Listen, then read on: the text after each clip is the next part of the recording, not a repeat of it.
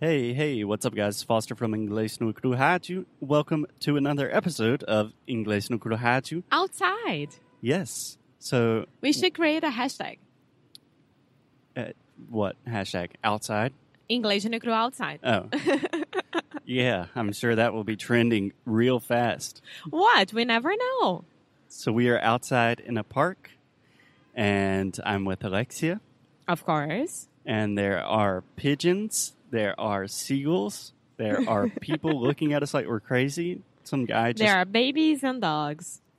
dogs and babies, babies and dogs. Yes. So, Alexia, do you want to talk about what we did last night? Yes. So last night it was Foster's idea. So I had to give him the benefit of this. I would say give him credit. Yes. Yeah, we have a good phrase in English is give credit where credit is due. A credit is what? Is due. If something's Okay. due, Uh-huh. eh, deve ser entrego. né? Entregue. Entregue. Yeah. Yeah, so I take all the credit as with is which is the case with most good ideas. I am it. responsible for them. No, which idea is, was it was today to come to the park and record instead of saying the co-work? That was Alexia's idea. Thank you. Alexia's idea. She got lucky. Okay, so, So- last night we went to a meetup. Tell us about it. And for people that don't know, do you want to give a quick overview of what Meetup is? Meetup is a platform that you can sign up, sign up, yeah, sign up today.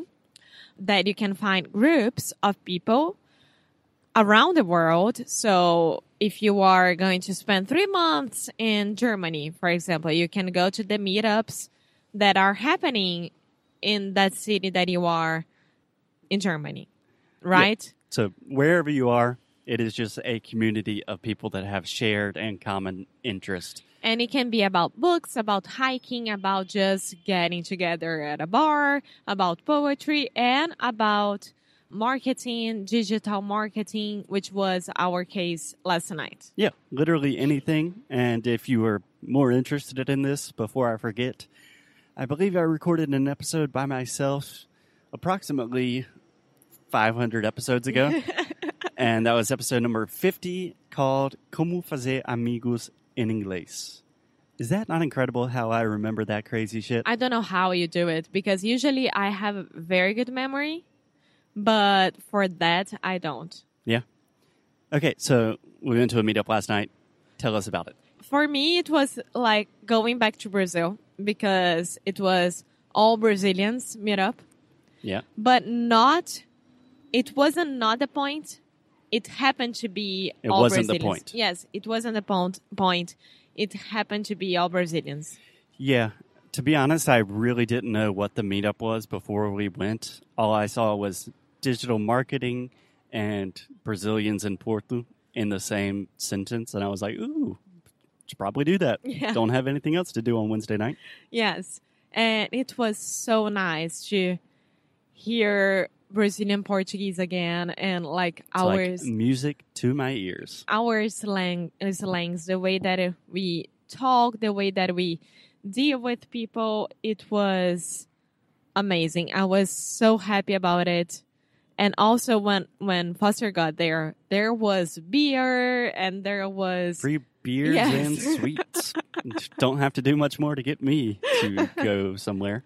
and it was camila from maracujá roxo Which is a website, a blog. a blog exactly which was talking about how to create a digital community Yeah, how to create communities online. yeah And just to be clear, we had no idea who Camila was before arriving. Never heard of Maracujá Roxo, no but it's really cool.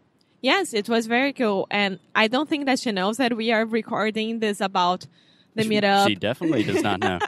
yes. We decided this right now. How could she That's know? true. Uh, but last night when I was talking to her after the, not palestra, right? But after I would say the talk. the talk, I was like, Camila, I'm so sorry. I had no idea who you were and anything about Maracujá Roxo, nothing about Maracujá Roxo. So It's a strange thing to apologize for. nice hey, to I've meet never you. met you, and I don't know you. now I am meeting you. So nice to meet you. I'm Alexia. I have a podcast and I would love to have you on our podcast and talk more about Maracujá Roxo because I think that's very important the way that we network around a city that you don't know much about it and don't know much people as well. Don't know many people. Many people. Yes, a very common mistake that you Brazilians tend to make when you were saying people, we're already considering that there's more than one. So many people. And it's amazing how my English is so bad today after the meetup last night. I'm making a lot of mistakes today comparing to That's part of the game, part of days. the process. Yes. So I think two things that we could potentially talk about, Alexia. Number one, kind of the idea of meeting other people in a new city and kind of finding friends because that's a process we are currently in right now. It's hard.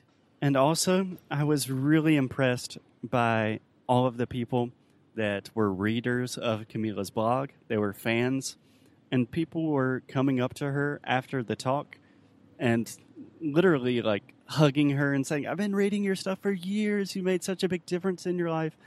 And I kind of looked at Alexia and was like, should we do this? And then I got really nervous. so, Um, what are you going to talk about? I think I think that's very important, and I do think that we should think about it because I know that there are a lot of Brazilians here um, that listens to us in That Porto, listen to us. that listen to us in Porto and Lisbon. So maybe Uh-huh. if you guys send us an email saying that you would go to a meeting, I don't know, at a bar or something like that, we can think about it. Yeah, I think that's for another episode. Someday in the future, we would love to do a little Inglês no Cru Rádio tour around Portugal and Brazil, but we definitely need to plan and And we need money to do that as well. and the emotional courage. But anyway, meeting people, going to a meetup. How was that experience for you, Alexia, and how do you think it could be beneficial to people listening to the show?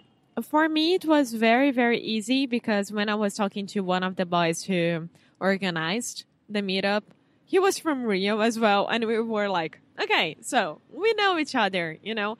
Like, we don't have to make a ceremony or like try to understand how the other would react if I say something or I don't know if I, I think that sometimes I'm very worried about how Portuguese people will see me and understand me here. For sure. And with Brazilians, I don't have any problem, of course. Yeah. So I think just a good thing to point out is, as I think most people listening know, I am an extremely anxious and socially weird person. and Alexia also has a little bit of social anxiety sometimes. Yeah. So it's something we have to deal with, like most people. But do you have any advice for students listening to the show just about meeting people in real life? Because this is such a big step. You can listen to podcasts, you can study, you can even have online classes with Cambly. But meeting people in real life, that's a big step. I think that you don't have to overthink that much. So you are interesting, right? Like you are interesting just to be there at this meeting at this place. Yes, you So- listening to the show right now, you are an interesting and beautiful individual. No, but really, so just the fact of you being there and getting vulnerable for being there and saying, hey, I didn't know anything about you guys and I didn't know about this group. So here I am. I want to get to know you, you know? Yeah, I think a really important thing that most people don't think about if you are going to a meetup where the idea is to meet new people, everyone's nervous. No Yeah. one's arriving to a meetup like, hey, you know, I run this place. So everyone is in the same situation as you. And I know a lot of you are probably thinking, but if I'm going to do a meetup in English and meet a lot of foreigners, then that's way more scary because it's in English. Not really, because there are so many meetups in Brazil with tons of gringos, tons of foreigners trying to learn Portuguese, and they are super nervous as well. They don't have friends, they're trying to make friends. And usually people who go to meetup meetups, they are so nice. And even if it's in English or Spanish or here in Portugal, whatever, they will be so, so nice to you that you're trying to speak their languages. yeah, for sure. I mean, they will be nice. I promise that they will be nice. And if someone is not that nice, you just change groups, you know? Like you go to the other group and you go to the other person. Yeah. So I think two important points that we can end with today, Alexia. Number one, I think that's really important to think about. A lot of the meetups you will go to won't be that good, and that's totally okay. You probably need to go to three or four before you find one that really is a good fit for you personally. Yeah. And number two, I would like to present a challenge to all of our listeners. Go to meetup.com, make an account, takes like 20 seconds. Or you don't can, have to pay. It's all free. You can download the application on your smartphone if you prefer to do that. And find a meetup in or near your city and do a meetup sometime In English. this month. Yeah. It's not going to be easy the first time. I know it's a difficult process, but you have one month. That's 30 days. Go to a meetup and let us know how it goes. If you need any help or motivation, send us a message. We are here to help you, beautiful, crazy people. Alexia, any last words? No, just go there, do it, and you feel much better about yourself and you see that it's easy and you don't have to be scared at all. Do it. Go out in this world and meet new people. As always, keep up the good fight. And lose well. Até amanhã. Bye.